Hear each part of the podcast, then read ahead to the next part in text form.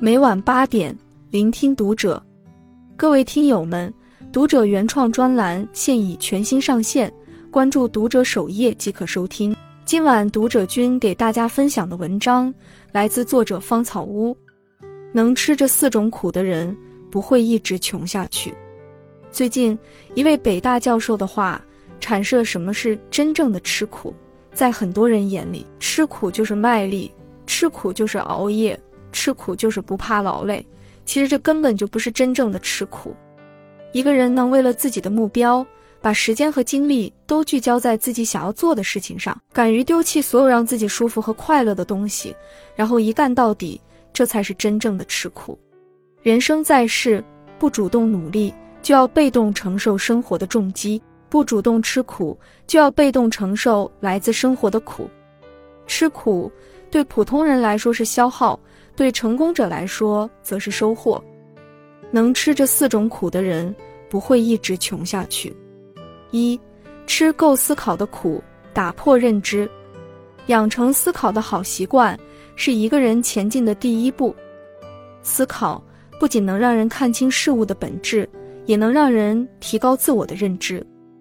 知乎网友艾特紫罗兰曾讲述了自己的朋友叶娜的故事。叶娜本科毕业后。留在一线城市工作，工资一个月才四五千。他每天辛苦打拼，可是除去开销后，所剩寥寥无几。生活让他看不到光亮，他整天焦虑着如何提升工作技能，怎样才能在一线城市站稳脚跟。经过认真的思考，他发现自己不过是重复性忙碌，所负责的工作含金量并不高。对现状有了明确的认识后。他对未来也有了更加清晰的规划。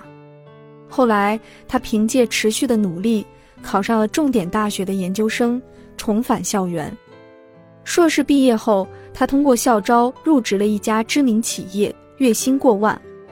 米兰·昆德拉曾说：“人类一思考，上帝就发笑。”生活中有很多人陷入重复劳动，看起来很能吃苦，收效却甚微。只有善于思考总结，才能跳出固有的牢笼，避免做无意义的努力。要知道，不吃脑力的苦，就得吃生活的苦。长期不动脑的人，很容易在迷茫和内耗中迷失自我。二，吃够自律的苦，免遭平庸。人生最大的奇迹是长期主义。这个世界从来没有从天而降的运气，只有不为人知的努力。你所看到的成功背后，都是别人日复一日的坚持。哲学家康德在生活中极其自律，他曾说：“你的生命如何，是由自己来决定的。”他给自己制定了一套作息表，细化到起床、吃饭、写作和散步的具体时间点，并且严格执行。多年来，他像机器一样精确运转，从不更改。每天上午的九点至十二点四十五分，是他给自己安排的写作时间。他会将任务安排的满满当当，从不耽误。这种苦行僧般的自律，让他的三部著作《纯粹理性批判》《实践理性批判》《判断力批判》得以顺利完成。康德严格的时间管理，在他居住的小城科尼斯堡几乎人人知晓。忙完一天的工作后。康德会准时在下午三点三十分出门散步，只要他一走出家门，周围的邻居就会校对时间，而同时教堂的钟声也会敲响。也许在很多人眼里，康德的自律太过煎熬，甚至是对自我的一种折磨。但正是这种极其自律的生活，让康德取得了丰硕的学术成果，也改变了整个西方哲学的进程。康德说。自律使我们与众不同，它令我们活得更高级，使我们获得更自由的人生。一个人只有吃够了自律的苦，才能免遭平庸的罪。三，吃够孤独的苦，暗自蓄力。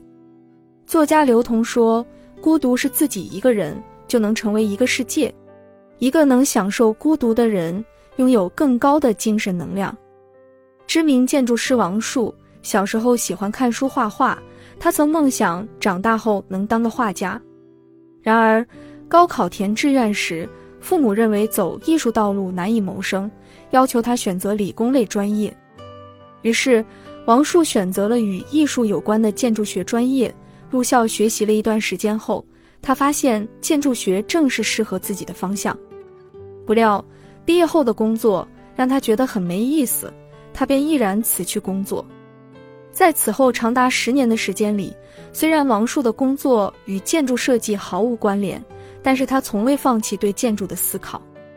他仿佛是一个另类的存在，远离喧嚣的人群，独自看书喝茶，走街串巷，甚至去西湖边游荡。不仅如此，他还泡在工地上，从一砖一瓦开始学习，并且让乡村、自然、田野进入自己的视线。他将自家公寓打造成缩小版的园林，还在乡间小道收集大量的残砖碎瓦。长期的资料收集和研究，改变了他就有的观念，也形成了他自己独特的建筑风格。最终，他迎来了自己的高光时刻，获得建筑界最高奖项普利兹克奖。他也是第一个获得该奖项的中国人。获奖后，有人问他成功的秘诀。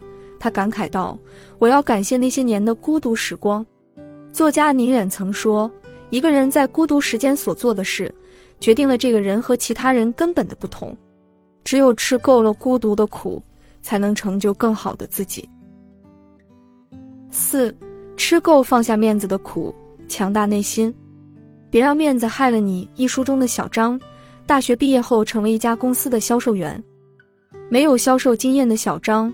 拜访新客户时，总是既兴奋又紧张。面对陌生的客户，他不敢与之对视，就连说话也结结巴巴的。和客户结束交流后，他发现自己的手心全是汗，连衬衣都被汗水浸湿了。可想而知，谈判结果并不理想。后来，小张向同事们请教销售技巧，他发现自己与同事们最大的差别就在于。他与客户交流时不好意思开口，总担心自尊心受损。原来过于在乎面子，不能很好的表达诉求，是导致他失败的关键。找到症结后，小张在以后的销售工作中，一次次对自己暗示，没什么不好意思的，哪怕失败了，我也不会损失什么。他还制定了一套学习训练计划，学习如何放下自尊，克服心理障碍。后来，内心越来越强大的小张，不仅取得了优秀的业绩，还被提拔为销售部负责人，成为业内的销售精英。请回答：一九八八中有句话，人真正变强大，不是因为守护着自尊心，而是抛开自尊心的时候。越是内心脆弱的人，自尊心就越强。而真正成熟的人，敢于放下身段，能屈能伸。他们明白。面子不能当饭吃，一个人真正的体面来自强大坚毅的内心。作家余秀华说：“一个能够升起月亮的身体，必然驮住了无数次的日落。吃苦是对自我的重塑，被动接受的苦像撒在伤口上的盐，让人疼痛难忍；而主动改变的苦像一块打磨器，让人愈加优秀。”点个再看，从今往后。让那些有意义的苦，成为改变你我命运的能量。关注读者，感恩遇见。